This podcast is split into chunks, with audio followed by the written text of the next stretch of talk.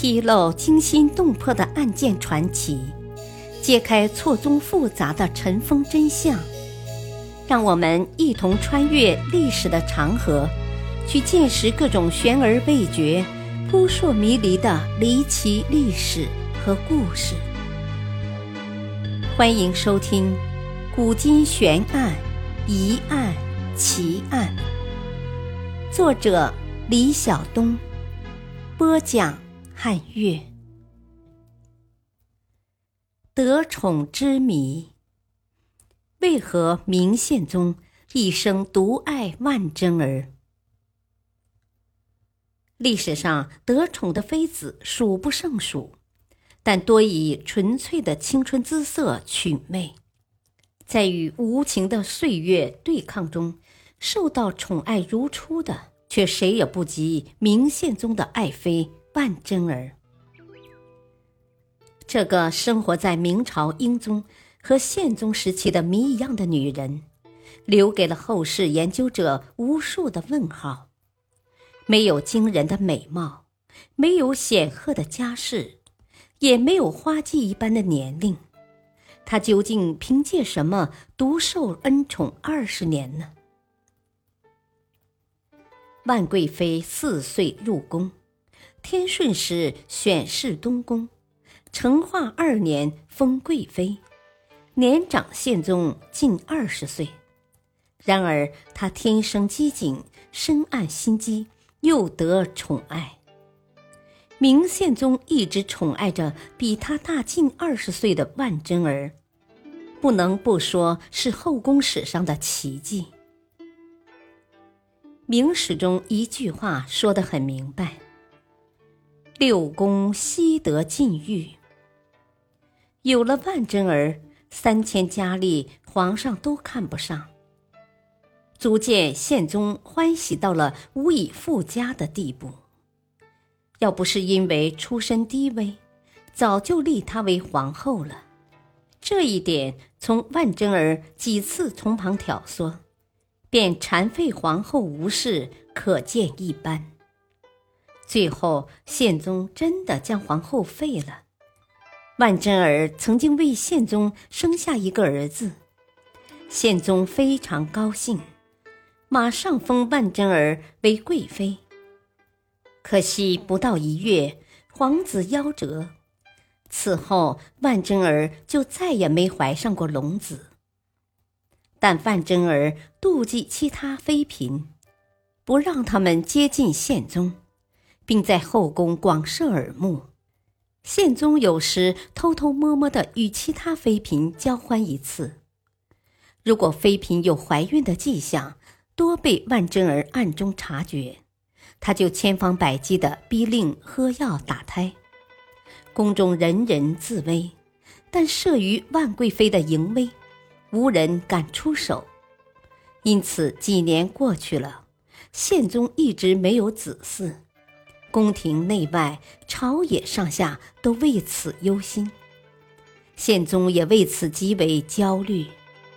然而，宪宗朱见深倾其一生都对这个比自己大近二十岁的女人格外的宠爱和忍让，一直到万贞儿去世。据清代张廷玉等人所修《明史》记载，经历丧子之痛。万贵妃开始对其他怀孕的妃嫔或已经降生的皇子大加谋害，而宪宗却对这个女人无计可施，未加责罚，相反却是一再的退让。宪宗为什么这么纵容万贞儿？他跟万贞儿之间究竟有着怎样的情缘？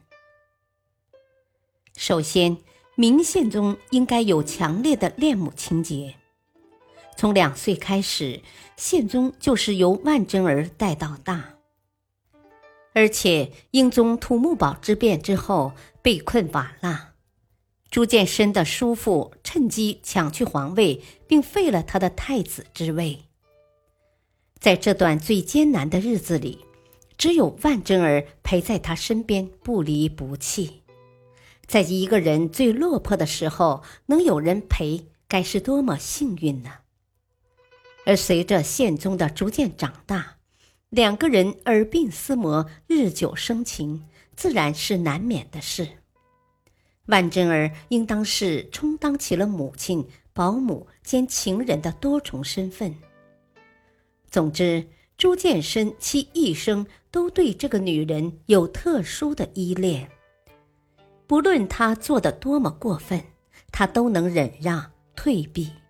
他离不开这个女人，这个女人就是他生活的支撑。没了她，他的世界也将溃然坍塌。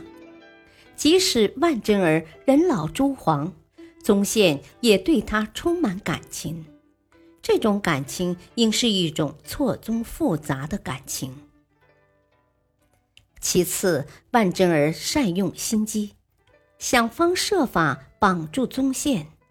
史料中记载这么一个故事，说是万贞儿自恃宠幸，每次见到吴皇后，板着脸不给面子。吴皇后非常生气，起初还勉强容忍，耐到二十多日，实在忍耐不住，免不了斥责她无礼。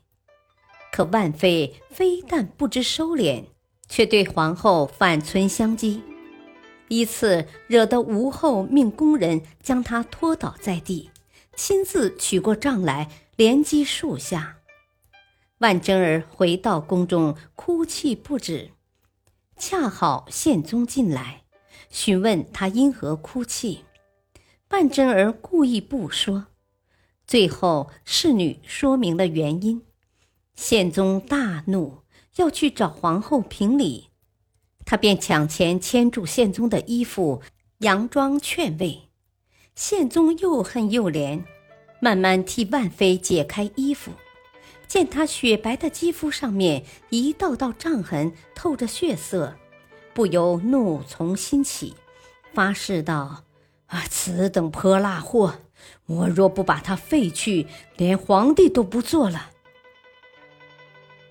万贞儿哽咽着说：“啊，妾已年长色衰，啊，不及皇后玉女天成，还请陛下命妾出宫，以免皇后生气。”妾也省得受那杖刑了。明明是反击宪宗，宪宗更怒了。啊，你不要这样，我明日就把他废去。万贵妃欲擒故纵，又激他说：“啊，撤立皇后是两宫太后的旨意，陛下废后，太后不会同意的。”宪宗说。我自有办法。第二天一早，宪宗便去见两宫太后，说吴皇后举动轻佻，不守礼法，不堪居六宫之首，更不足母仪天下，定要废去。周太后劝阻道：“啊，侧后才一月便要废去，这也说不过去啊。”但宪宗坚持要废后，并说若不废后，他便披发入山，不做皇帝。周太后溺爱儿子，只得由着宪宗。于是，一道废后诏书下达，命吴氏退居西宫。从这件事即可看出，说明万贞儿心计颇深。万贞儿正是利用了宪宗从小对自己产生的依赖心理，并将这种依赖化解和转换为男人对女人的爱慕，中间又夹杂着母性和亲情的魅力，这让宪宗无法自拔地爱上了万贞儿。而宪宗自身又是一个弱势内敛的皇帝。喜欢留恋过去的岁月和时光，这与万贞儿的细心谋划正相吻合，从而造成了万贵妃独享恩宠二十年。历史话外音：人的情感是最不能细说的，尽管万贞儿对后宫的其他女人残害，她心机很重。诡计多端，阴险狡诈，但宪宗却对她宠爱忍让。明宪宗对万贞儿这个比他大近二十岁女人的爱，也不是世俗能说通的。感谢收听，下期播讲《谜样人生》。孝庄太后下嫁多尔衮，或有隐情。敬请收听，再会。